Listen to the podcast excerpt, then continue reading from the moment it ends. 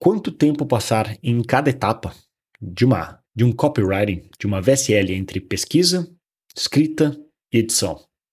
É sobre isso que a gente vai conversar hoje. Aqui quem fala com você é Bruno Piscinini. Eu já fiz mais de oito dígitos vendendo produtos online e hoje te ajudo a chegar no seu próximo dígito.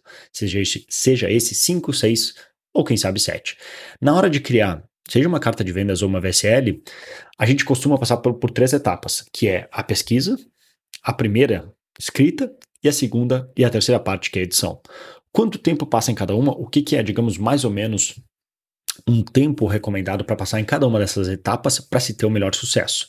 Em termos gerais, tá? Obviamente que vai ter a famosa resposta chata que depende, mas assim, em termos gerais, o primeiro fator para considerar é se é um mercado novo, por exemplo, eu sou um copywriter, fui contratado para escrever para um mercado que eu não tenho a mínima ideia. E outra é um mercado que tu já conhece. Porque, obviamente, se é um mercado que tu já conhece, talvez tu passe muito menos na parte de pesquisa, mas nem devia ser muito menos assim, porque tu já conhece algumas das coisas. Mas ainda assim, mesmo que tu já conheça o mercado, eu vou te aconselhar aqui que ainda assim tu se force a fazer de novo a pesquisa. Por mais que, entre aspas, tu já sabe. Porque geralmente é nesses que a gente já sabe que a gente se ferra. Porque o que mais nos ferra, agora não só falando de copywriting, falando para a vida, não é o que a gente sabe, não é o que a gente não sabe, mas sim o que a gente acha que sabe simplesmente não é verdade. Porque o que tu talvez aprendeu sobre o mercado que tu diz já saber e conhecer, quem disse que tu aprendeu certo da primeira vez? Quem disse que tá certo, as crenças ou as conclusões que tu chegou, não sei quanto tempo atrás sobre aquele mercado. Porque provavelmente, eu vou chutar que se tu tem trabalhado como copywriter, seja para tua própria empresa ou para outros, tu evoluiu, certo? Tu melhorou, tu estudou, tu aprendeu mais sobre copy. Então, quando a primeira vez tu fez a pesquisa sobre aquele mercado, talvez tu fez sem ser uma pessoa tão qualificada como tu é hoje, correto? Portanto, talvez tu chegou a conclusões que não são as mais certas, digamos assim. Até porque não é uma questão binária 0 ou 1. Um. É uma questão de tipo o quão certo, o quão verídicos são aquelas informações, o quão perto da realidade são aquelas informações. E talvez hoje, se tu fizesse com por ser um profissional hoje mais qualificado, um empresário mais qualificado, tu conseguiria informações melhores e chegaria a conclusões diferentes. Portanto, vale a pena tu repetir a pesquisa porque talvez tu tenha novas ideias, novos insights que tu não teve no passado. Por isso que mesmo que tu já conheça o mercado, ainda assim vale a pena tirar um bom tempo para fazer a pesquisa, porque na boa, é com uma boa pesquisa que tu acaba com a, com a síndrome da página em branco. Não tem isso. Não tem. Porque daí tu tem tantas ideias, tá tanto borbulhando e fervendo de ideias que quando tu tá louco para escrever, é isso que geralmente acontece comigo com copy. Eu dedico a energia necessária suficiente na pesquisa que quando eu estou prestes a terminar a pesquisa, eu já estou louco para escrever, porque já surgiram, já surgiram diversas ideias de onde, por onde eu possa, digamos, atacar o problema, que eu estou louco para colocar aquilo no papel, ver como é que aquilo se desenvolve em termos de copy. Então, a pesquisa é fundamental. E olha, no mínimo, do mínimo, do mínimo, mesmo que tu já conheça o mercado, eu passaria pelo menos 30% do meu tempo só em pesquisa. Talvez 40%. Se tu não conhece o mercado, talvez 50%. Porque é dali que tu vai tirar todas as boas ideias. É dali que vai te dar não só as ideias para tua copy imediata, mas para copies futuras, para te ajudar a posicionar no mercado, para entender como é que o mercado funciona, para ângulos e ganchos que tu pode usar para anúncios, cartas de uh, anúncios, e-mails, posts e mais um monte de outra coisa. O benefício não é só para a VSL que tu está produzindo no momento mas de diversas outras maneiras. Tu entende muito mais sobre o teu prospecto para se comunicar em todos os canais que tu alcança. Então, pelo menos 40% do tempo é só em pesquisa, talvez mais. Depois eu parto eu parto para a parte de escrita. A parte entre a parte de escrita e edição, a gente nunca tem certeza quanto tempo vai durar a edição. Porque, por exemplo, se eu estou fazendo só a minha copy, talvez eu tenha mais ou menos noção quanto eu vou querer editar com base na primeira vez. Se eu estou trabalhando com outras pessoas, talvez pode ir para um ângulo completamente diferente, eu tenha que, inclusive, reescrever totalmente a copy. Isso é considerado uma edição. Ou, ou eu volto para a escrita e edito novamente. Então, para essa segunda parte, em termos de escrita, tem vezes que a escrita foi tipo, sei lá, 25% do tempo. 30% do tempo. E os outros 30, 25%, se eu considerar, assim, mais ou menos, é uma, é uma hum, fica meio que maleável, assim, mas boa parte é maior, vamos supor que é 40% pesquisa, 30, 30.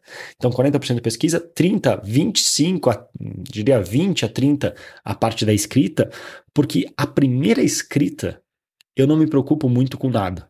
Inclusive, eu já ouvi falar, não sei se a pessoa realmente fazia, só contou a história para fazer um ponto, mas até faz sentido que a pessoa escrevia com a tela desligada, a primeira versão.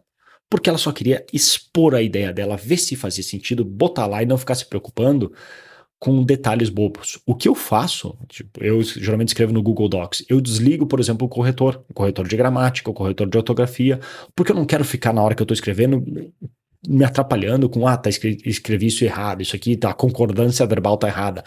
Isso que se exploda tudo isso. Eu só quero escrever a minha ideia, eu quero que ela flua no que está na minha cabeça, das ideias, que ela seja uma copy de impacto emocional e que faça sentido como uma história bem contada. Depois lá na edição é que eu vou fazer. E inclusive na edição, Geralmente eu passo muito mais tempo na edição, então vai ser, por exemplo, sei lá, uns 20, 25% na escrita e o resto na edição, na edição, porque edição eu vou ter vários passes. Primeiro, um passe geral para ver se está fluindo. Depois vai ter um passe geral para ver se tem o número de o, o tempo que o botão está aparecendo, que é, é a consideração mais importante, está num tempo aceitável, se eu tenho que reduzir, se a cópia está fluindo, se tem alguma coisa que não está certa. Aí tem técnicas, por exemplo, o pessoal da, da Ágora fala do, do CUB, que é Confusing, Unbelievable, Boring, que é o CUB, que é confuso, desacredit, uh, impossível e chato. Aí eu vou otimizar tudo isso, aí eu vou fazer uma outra passada para ver se está fluindo, adicionar os detalhes que faltou, provas, depoimentos, enfim, todas as coisas que ficam para trás. Então são vários passes.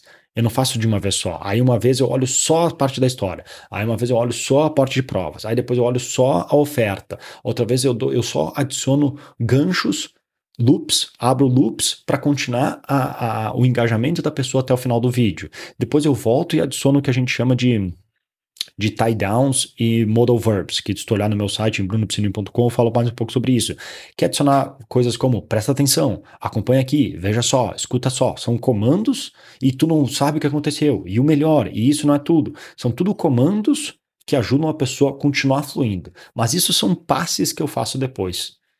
Na primeira vez é uma escrita que eu só quero que a história flua. Realmente de coração para coração.